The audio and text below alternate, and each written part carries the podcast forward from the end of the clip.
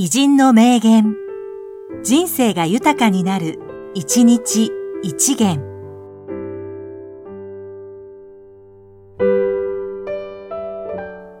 2月23日、片倉元子。民族学者、文化人類学者。砂漠のままの文化を大切にしたい。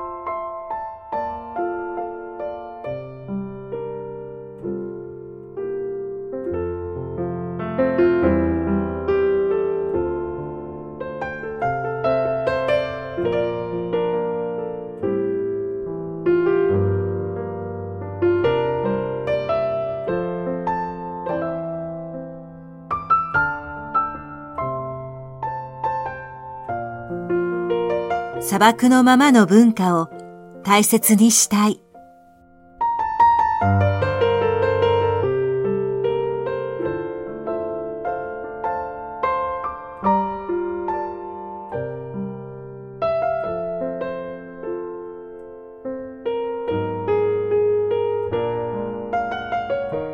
この番組は、提供、久常圭一、プロデュース、声ラボでお送りしました。